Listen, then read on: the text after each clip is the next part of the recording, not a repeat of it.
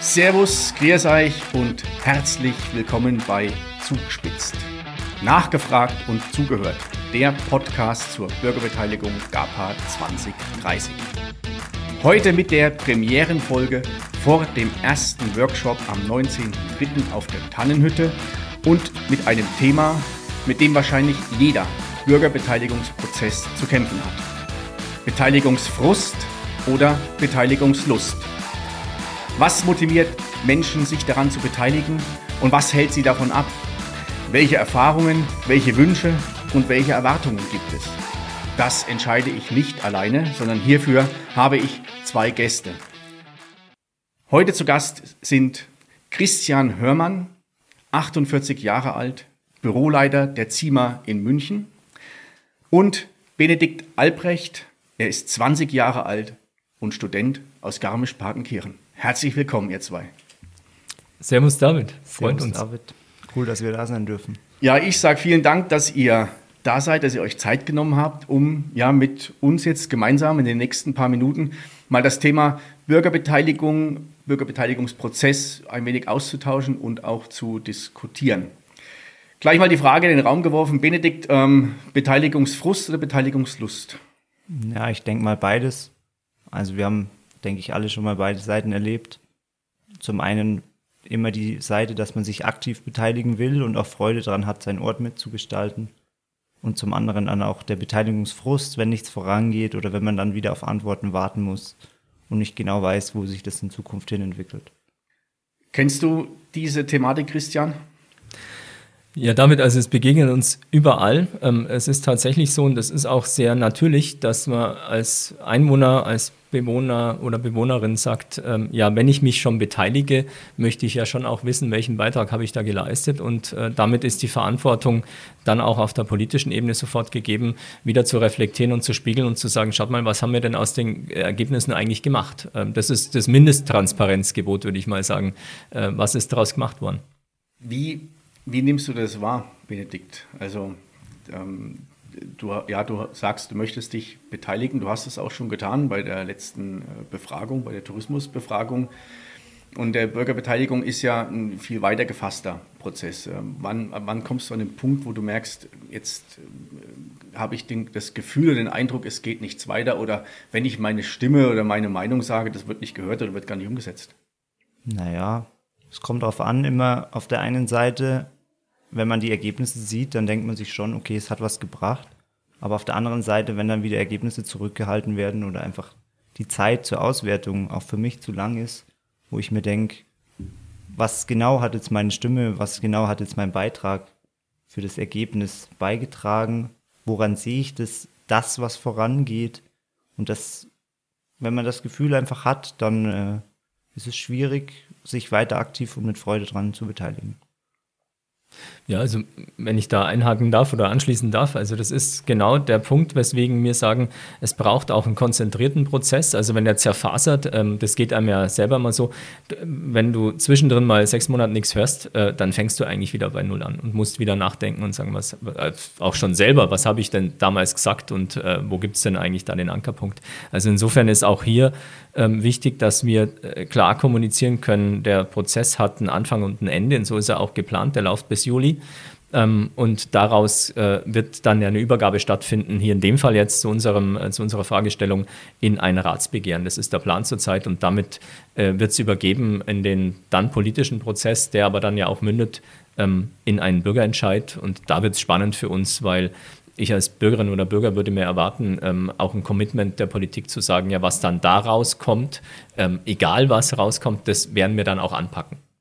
Genau, wir hatten das ja auch schon mal zum Thema Kongresshaus einen Bürgerentscheid und da war ja wieder, dass es jetzt zu dem Beispiel, warum dann Frust entsteht, dass es dann etwa einfach zu lang gedauert hat und dann wurde der Bürgerentscheid wieder ungültig und jetzt stehen wir wieder vor der gleichen Frage.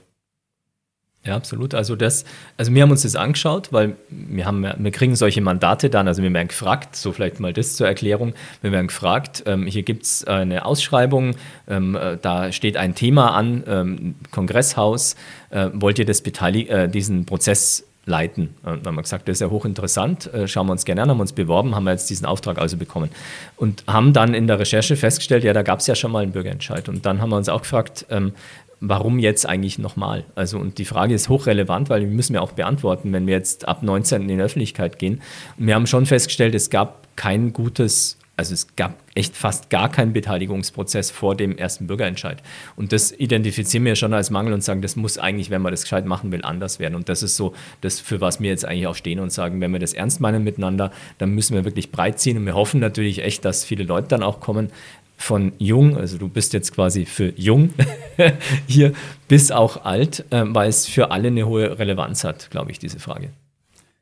Benedikt, du hast gerade gesagt, dass dass im Prinzip die, der Beteiligungsfrust oder die Frustration darüber recht hoch ist, wenn du was mitarbeitest, mit mittust und merkst am Ende nicht, dass was passiert.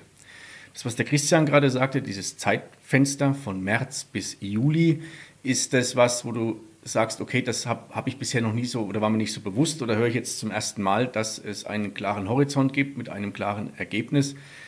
Ähm, erzeugt das bei dir vielleicht mehr Verständnis oder mehr, mehr, mehr Motivation mitzumachen oder wie siehst du das? Ja, dass es ein klares Zeitfenster gibt, höre ich jetzt zum ersten Mal, aber es ist tatsächlich so, dass jetzt, wo man weiß, wann fängt es an, wo hört es auf, dass man doch mehr Lust hat, sich zu beteiligen, weil man einfach weiß, genau wie viel Zeit muss man dann investieren, wie lange geht es, wie lange muss ich mir Gedanken aktiv noch machen, weil ich meine, es hat ja jeder noch andere Verpflichtungen, kann man sich sicher nicht den ganzen Tag Gedanken machen, wie geht es weiter? Ähm, aber dann für die Zukunft sich drei Monate jetzt mal Zeit zu nehmen und auch genau zu wissen, wann hört es auf, wann sehe ich meine Ergebnisse daraus, das klingt auf jeden Fall sehr spannend. Vielleicht ist es auch der Punkt, ähm, weil uns schon klar ist, was du sagst, äh, nicht jeder hat ja Zeit, auch in diesen drei Monaten an allen Formaten teilzunehmen. Das ist auch eine Herausforderung, weil wir sagen, der, der Prozess muss auch so funktionieren, dass quasi jeder zu, äh, frei ist, einen Eintrittspunkt zu suchen und sagen, ah, jetzt habe ich was gelesen oder was gehört in unserem Podcast, jetzt wird es spannend für mich, jetzt möchte ich damit dazu.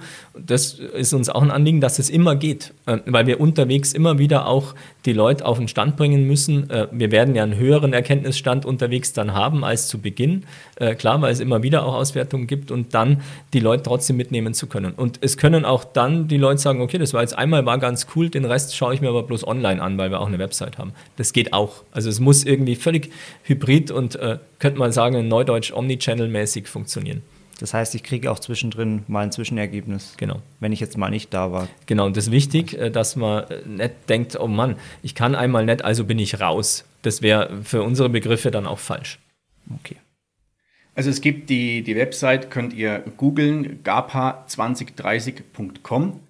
Da kommt ihr auf die, auf die Plattform, auf der im Grunde alle Informationen zu dem Bürgerbeteiligungsprozess, zu den Workshops, zu den anstehenden Workshops, zu den Ergebnissen der Workshops veröffentlicht werden. Es werden auch die Podcast-Episoden werden darauf ähm, veröffentlicht und es wird eine Art Diskussionsforum äh, geben, wo die, wo die interessierten äh, Einwohnerinnen, Einwohner, Bürgerinnen und Bürger ihre Fragen stellen können. Ich hatte ja am Anfang auch etwas, ja, vielleicht ähm, spitz formuliert, welche Erfahrungen, welche Erwartungen, welche Wünsche. Die Erfahrungen, ähm, hat der Benedikt ja jetzt schon gesagt, die er gemacht hat an dich jetzt mal adressiert, ohne dich als Sprachrohr zu verwenden für deine komplette, ähm, sagen wir mal, Altersgruppe. Für dich persönlich, beziehungsweise so für dein Umfeld, mit denen du, Menschen, mit denen du viel zu tun hast, kannst du äh, kurz sagen, was, was für Erwartungen, welche Wünsche hast du an diesen, an diesen Prozess? Also ich kann jetzt da nur für mich persönlich speziell sprechen. Äh, ich hoffe, dass einfach jede Stimme auch gehört wird. Auch wenn sie noch so abstrakt jetzt mal klingen mag am Anfang, aber ich meine, es können ja immer spannende äh, Entwicklungen daraus geschehen und das vor allem auch jetzt für mich speziell, weil ich ja noch 20 bin, 2030, das liegt noch in der Zukunft, dass die Jungen sich etwas mehr einbringen und vielleicht auch der ein oder andere Ältere, der jetzt schon sagt 2030, okay, das sind jetzt noch acht Jahre hin, wer weiß, wie es bis dahin noch ausschaut, dass der sich vielleicht auch mal ein bisschen persönlich zurücknimmt und einfach mal den jungen Menschen auch die Möglichkeit gibt, sich zu äußern. Weil das weiß ich vom letzten Mal noch, speziell auf das Thema Kongresshaus, da war es durchaus auch so, dass viele auch bekannte ältere Persönlichkeiten sich sehr lautstark geäußert haben und junge Menschen eigentlich gar nicht so wirklich die Möglichkeit hatten, sich zu äußern, obwohl ja die Zukunft den jungen Menschen, denke ich mal, gehört. Auch wenn es jetzt etwas vielleicht hart oder überspitzt klingt, ist es durchaus so, dass ähm, sich die jungen Menschen dann vielleicht dieses Mal ein bisschen mehr einbringen könnten Und das würde ich mir wünschen. Ja, das ist super. Also, weil wir stellen es überall fest. Also wir haben äh, die, die jungen Altersgruppen sind oft nicht dabei. Das ist vielleicht auch so ein Lebensphasenthema, dass es tatsächlich vielleicht eher weniger gibt, die sagen, das interessiert mich jetzt so stark, dass ich da auch reingehe aber meiner Meinung nach auch ein Thema, wie sind denn diese Prozesse gestaltet? Also wenn es halt Fahrt ist oder keine Ahnung, wenn es keine Angebote gibt, wo man da gerne hingeht, dann verliere ich halt diese Gruppe auch. Und natürlich müssen wir deswegen online eh auch mitmachen, aber auch die, die Vor-Ort-Themen, glücklicherweise dürfen wir es jetzt wieder machen äh, mit Corona, äh, das haben wir deswegen verschoben, dass die so attraktiv werden, auch an Orten, wo wir die Gruppe überhaupt erwischen. Und dann gibt es einen Mengeneffekt, weil es ist jetzt mal ganz normal in der Statistik, äh, das kennst du auch, äh, studierst ja quasi Verwaltungswissenschaften. Wenn ich zu wenige Beteiligte habe, sind die wenigen, die Extremmeinungen vertreten, natürlich im Verhältnis auch überdimensioniert vertreten. Und das wollen wir aufbrechen, indem wir möglichst und wünschen uns, dass natürlich auch möglichst viele auf unterschiedlichen Ebenen beteiligen, sodass wir diesen, diesen Effekt minimieren, dass es einfach ein gutes, ausgewogenes Meinungsbild gibt. Das, sind, das ist also ein ganz, ganz klarer Wunsch von, von allen Beteiligten. Ohne jetzt zu sehr zu, zu, also ich bin fast geneigt zu sagen, ähm, liebe junge Leid, gebt euch einen Ruck und macht's mit, weil es geht um das, was im Grunde 20, 30, in acht Jahren ähm, seid ihr acht Jahre älter, dann bin ich über 50 und äh, ich will nicht sagen, mir ist dann wurscht, was dann passiert, aber es ist nicht mehr so entscheidend für mich.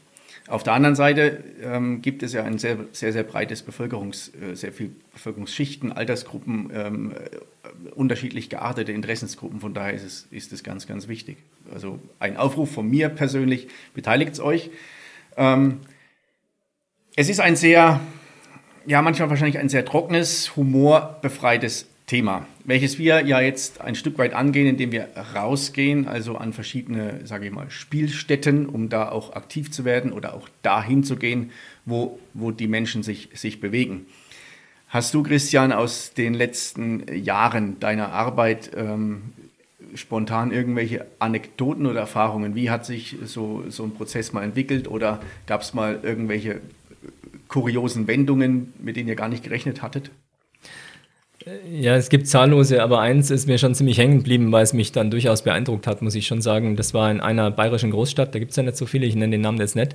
Ähm, es ging eigentlich um was ganz Einfaches, nämlich es gab in einem äh, Altstadtquartier einen zentralen Platz, der war grün, also ist auch angelegt gewesen, ursprünglich vor 60 Jahren als grüner Spielplatz, Multifunktionsplatz, äh, wo Kinder hin sollen, Familien, wo eigentlich alle in diesem Quartier sein sollten. Das ist der einzige Platz, den es da gibt. Und es ging darum, weil alle Einrichtungen, alle Geräte kaputt waren, den mal äh, ja, neu aufzubauen. Eigentlich eine schlichte Frage. Daraus entspann sich ein Riesenkonflikt, ähm, dass die bestimmte Gruppierungen sagten, naja, das ist ja Gentrifizierung, wenn jetzt da alle neue Geräte einbaut, ähm, dann wird das ganze Quartier teuer und äh, dann können wir uns das nicht mehr leisten. Also so ein Konflikt war das. Und ähm, als wir da eine öffentliche große Debatte auf dem Platz, wir sind auf den Platz gegangen und gesagt, das wollen wir da am Platz diskutieren mit euch. Und dann waren da 200 Leute da und es wurde, ich wurde gebrieft äh, damals von der Stadt ähm, oder von den Stadtoberen, Achtung, das könnte richtig heikel werden, weil wir linksautonome Gruppen erwarten in großer Menge. Und dann kam die Bundespolizei und hat das Briefing mit mir gemacht. Hat gesagt, was machen wir, wenn es ernst wird? Ich dachte mir so, sag mal, wo bin ich denn? Äh, ihr könnt doch jetzt nicht hier mit euren Mannschaftswagen da am Rand von diesem Platz stehen mit der Bundespolizei, wenn wir hier anständig mit egal wem reden wollen. Also so, also das war, fand ich ganz imposant. Ich gesagt, Bundespolizei, ihr könnt euch irgendwo da hinten, wo, äh, auf der anderen Seite von der Stadt aufstellen. Wenn es ernst wird, dann können wir euch ganz normal, wie es halt im Leben ist, immer noch rufen. Aber wenn ihr gleich da seid, dann werden wir definitiv nicht zu einer guten Gesprächskultur beitragen. So, also das fand ich ganz imposant. Das ist gleich mal so, also gleich mal so, ja, wir müssen gleich mal ein Briefing mit der Bundespolizei machen, weil wenn es das wird, wahrscheinlich eh blöd und dann müssen wir da gleich nein mit, mit der Hundertschaft. Ich sag's. So, also sowas kann passieren. Das, deswegen zu deiner Frage, was für Anekdoten gibt's. Also wir, wir müssen dann immer auch eingreifen. Also so unsere Rolle ist dann schon auch zu sagen, okay, wir kennen die nicht, die da vielleicht kommen, die kennen vielleicht ihr, ist mir aber wurscht, weil ich möchte erstmal mit alle reden. Also ich hoffe, dass die Bundespolizei zu den Workshops nicht kommt. Wir haben den G7-Gipfel bevorstehend. Da haben wir von Haus aus viel Bundespolizei im Ort. Benedikt, ähm, für die nächsten Wochen, Monate, die Wünsche hast du schon geäußert, deine Erwartungshaltung auch zum Teil zu dem Prozess An und für sich hast du noch eine Frage jetzt, die dir unter den Nägeln brennt oder noch irgendein ähm, ein, ein, ein paar Worte, die du dazu noch, ähm, ich will nicht sagen verlieren willst, aber die du dazu noch an uns richten möchtest? Na, eine Frage direkt nicht, aber es geht, eigentlich wollte ich nur noch sagen, dass ähm, ich sehr cool finde, dass man auch an so Orte geht, wo man jetzt nicht direkt einen Bürgerbeteiligungsprozess erwartet, wie zum Beispiel die Tannenhütte, weil ich denke, zu Garmisch-Partenkirchen gehören einfach die Berge auch dazu.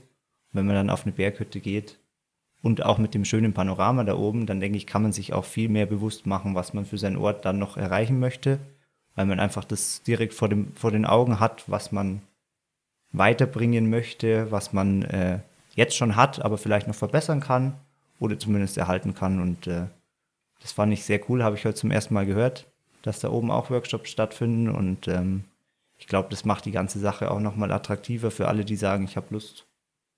Die können da mitgehen und ähm, sich den Ort von oben nochmal anschauen und dann gleichzeitig auch noch vielleicht für Verbesserung sorgen. Vielen Dank. Das war jetzt auch die beste Werbung und eine wundervolle Einladung für den Workshop auf der Tannenhütte. Wir sind mit unserer knackigen Viertelstunde jetzt am Ende. Ich sage vielen Dank, Benedikt, für deine Zeit und auch für deine Sichtweise und für deine Informationen, Beiträge und vor allem auch deine, deine Wünsche. Christian, an dich auch vielen Dank, dass du dir die Zeit genommen hast, zu uns zu kommen, für das Gespräch, dich auch diesem Gespräch zu stellen. Ich kann an euch alle appellieren, macht's mit, beteiligt euch. Die Informationen zu den Workshops, zu dem ganzen Prozess findet ihr unter gapa2030.com in den Show Notes und auf sämtlichen Social Media Kanälen. Vielen Dank dafür, dass ihr zugehört habt, beteiligt euch und bis zum nächsten Mal. Viert euch!